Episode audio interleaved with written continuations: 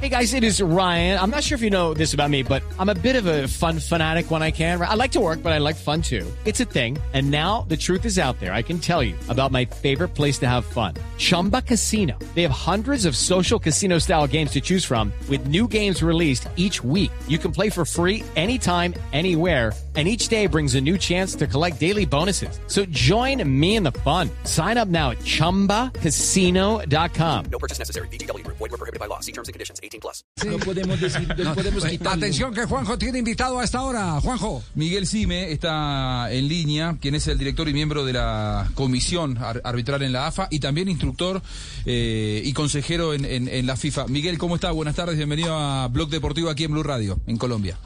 Muy, muy buenas tardes y muy generoso tu invitación a poder participar en, en tu programa. Eh, Miguel, eh, hay, toda una polémica alrededor de, del arbitraje, de lo que fue eh, algunas, algunos criterios aplicados en el partido de Uruguay con Ecuador, dos patadas que para los ecuatorianos eran roja, y después la de Neymar con el partido entre Brasil y Perú, una trompada que le pega al rival y que no, merece ningún, o no merece la- la sanción disciplinaria que uno creía que era tarjeta roja. ¿Cuál es su postura? Eh, sobre la de Ecuador, tengo que ser honesto, no la he visto, así que no puedo opinar. Este, ayer yo tuve que mirar, estuve mirando otros partidos, estuve mirando Argentina. Respecto a la de Perú, sí, esa la, la, la he tenido oportunidad de ver porque me ocupé, porque me enviaron los videos y la vi. ¿Cuál es mi postura? Primero, eh, sin lugar a dudas, yo siempre repito lo mismo. Yo creo que en este no, en este momento, ¿quién- me cuando me preguntan quién es el mejor árbitro, siempre digo que está pasando el mejor momento. Y yo creo que eh, el árbitro que dirigió allí, que, que Wilmar Roldán, yo creo que es uno de los mejores árbitros de Comebol. Ergo, eso no quiere decir de que se equivoque o no se equivoque.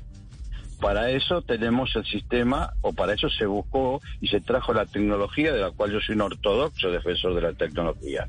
Hubo dos jugadas puntuales. A los fines del protocolo, VAR, el VAR pudiera haberlo asistido al árbitro, por lo menos para que haga un OFR, o busque, mejor dicho, hacer una PP de cuando la jugada termina en gol, y luego hacer un OFR para que vaya a ver la jugada. Si existió o no existió falta de Neymar cuando disputa el balón, sí, lo, lo tendría que haber hecho. Si Roldán no lo concibió en ese momento, bueno, su, la velocidad del juego quizás no lo haya podido percatar. Pero sí, por supuesto, el VAR lo tendría que haber llamado para eh, lo revisara, por lo menos. La falta existió. No, no, no hay que ser un gran matemático y conocedor del teorema de Pitágoras en el arbitraje para darse cuenta que esa falta existió. Habría que darle, haber dado la oportunidad. Bueno, lamentablemente el VAR no lo, no lo asistió como correspondía. Y después, bueno, por supuesto, este, la regla es tácita. Todo golpe sobre la cara de un adversario debe ser rigurosamente castigado, sobre todo porque es una parte de la cual corre grave peligro el físico del adversario. Hubo dos errores puntuales. Sí, hubo dos errores puntuales. Uno, yo creo que es muy factible que sea posibilidad de no eh, haberlo asistido a Wilmar llamándolo para que lo vaya a ver. Y el otro, bueno, también lo podría haber asistido, pero bueno, este, lamentablemente Wilmar Roldán por su característica es un árbitro no bar dependiente, cosa que no es, un, no es ningún este, deshonor, pero a veces los que es- están en el bar, a veces pareciera ser de que no se atreven a llamarlo, a pesar de que eh, el árbitro era Ostojic, un árbitro que tiene toda la potestad para poderlo llamar y tiene todo el derecho y el protocolo hubiera dicho que lo llamara, ¿no? Sí. Mi- Miguel, eh, no lo queremos meter en camisa once varas, pero aquí hemos abierto el programa con eh, una reclamación peruana que se está gestando y una advertencia de que hay en, el, en la lucha por el poder político en la Comebol entre Argentina y Brasil, están terminando dándose unas alianzas que se reflejan en el arbitraje entre Brasil y Uruguay. Ostojic, por ejemplo, árbitro uruguayo. Árbitro brasileño en las dos patadas eh, criminales que le dieron a los, a los muchachos de, de Ecuador. Entonces, eh, se está empezando a sospechar, oiga, aquí sí se, se está llegando a ese, a ese extremo que la lucha por el poder político eh, tenga ese alcance que eh, se alteren por alianza los arbitrajes. Mire, la gente que tiene, que tú, eh, yo tuve cinco años en Comebol, así que conozco cómo se maneja la comisión de arbitraje. eh, la gente que tiene más experiencia y más conocedora de toda esta parte del continente, siempre me explicó y me trataba de decir de que nunca es conveniente que el presidente de la comisión de arbitraje sea ni un argentino ni un brasilero. Por más, hay que ser y parecerlo, mejor dicho. Y ustedes fíjense de que cuando comenzó Hey guys, it is Ryan. I'm not sure if you know this about me, but I'm a bit of a fun fanatic when I can. I like to work, but I like fun too. It's a thing. And now the truth is out there. I can tell you about my favorite place to have fun. Chumba Casino. They have hundreds of social casino style games to choose from with new games released each week. You can play for free anytime, anywhere. And each day brings a new chance to collect daily bonuses. So join me in the fun. Sign up now at chumbacasino.com. No purchase necessary. VGW Group. Void were prohibited by law. See terms and conditions. 18 plus. va a funcionar esto de la tecnología que está en manos de un señor que se llama Wilson Seneme, que fue puesto por Brasil por distintas circunstancias y se, eh, digamos, tomó la potestad de toda la conducción y fue sacándolo, hasta lo sacó a Oscar Julián Ruiz, que era miembro también de la comisión, y también lo logró sacar a la Rionda, que era miembro también de la comisión, eh, y poner otros que están haciendo sus primeros pasos. Pero lo importante de todo, esto está dominado totalmente por un señor que hace uso y derecho de acuerdo a sus condiciones y a sus conocimientos.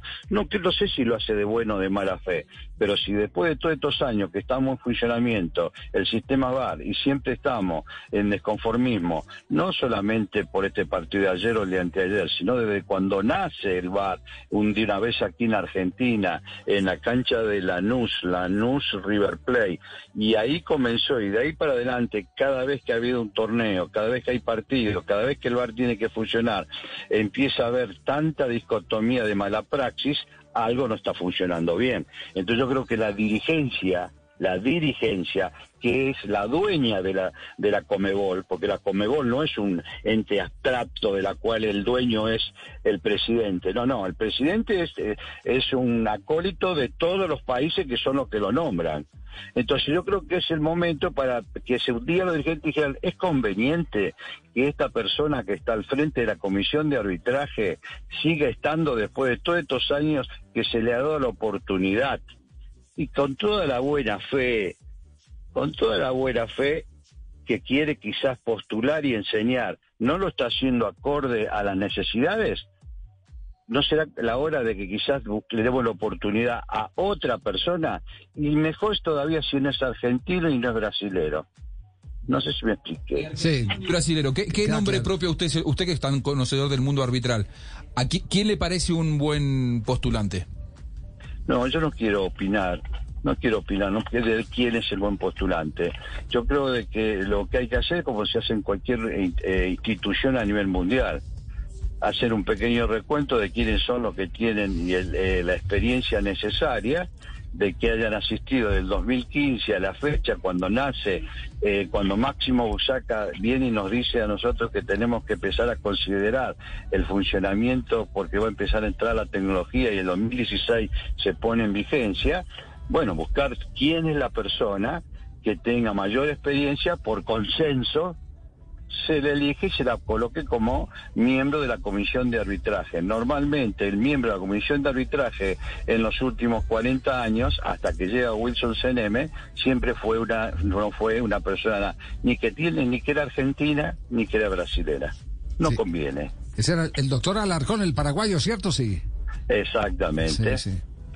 Carlos Alarcón, sí. Exactamente. Eh, Miguel, Miguel, una pregunta eh, final. Eh, eh, si ve el partido eh, Uruguay-Ecuador, ¿va a comunicar en sus redes sociales eh, eh, su opinión sobre el particular para estar pendientes? Sí.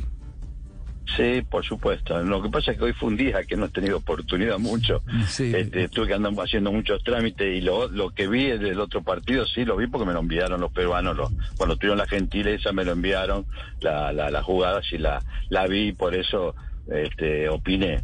O puntualmente esa jugada. El resto del partido dejé bien claro. Mira que yo no lo vi el partido. Así que yo no puedo dar una opinión que magnifique esto. Pero tomen en consideración eso ustedes más que nada. Hay elementos que cuando se hacen reiterativos, en ningún eh, estamento del mundo se le da tanta oportunidad a alguien.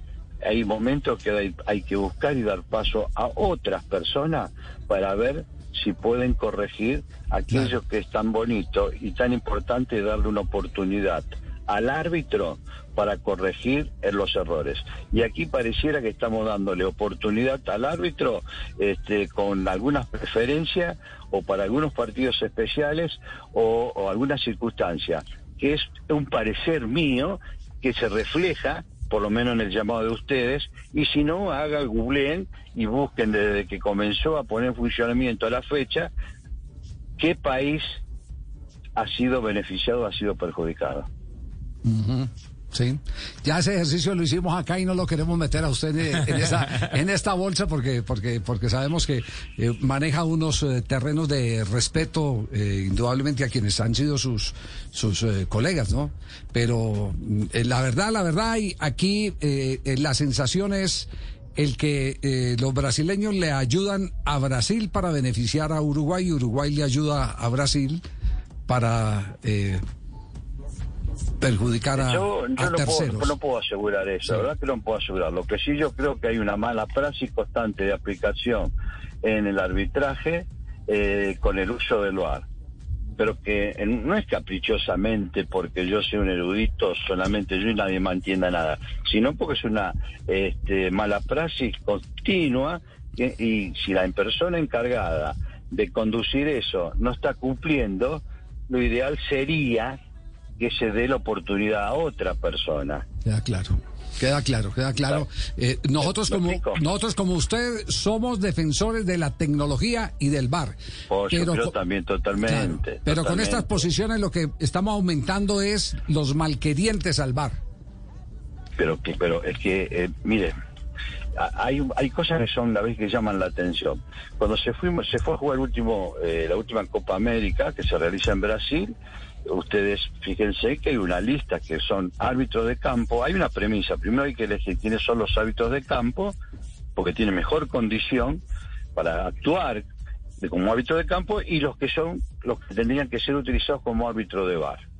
¿Por qué? Porque tienen, no es lo mismo ser árbitro de campo que ser árbitro de bar. Con conocer las reglas de juego no alcanza. Hay que conocer de los planos, de acuerdo a la cámara que se tome, ustedes lo ponen fuera de juego, no lo ven fuera de juego, de acuerdo este, al show motion que utilice, ve falta o no ve falta, la cámara que se utilice, bueno, un montón de requerimientos y protocolos que hay que conocer. Por eso uno elige quiénes son los árbitros de campo y quiénes son los árbitros de bar.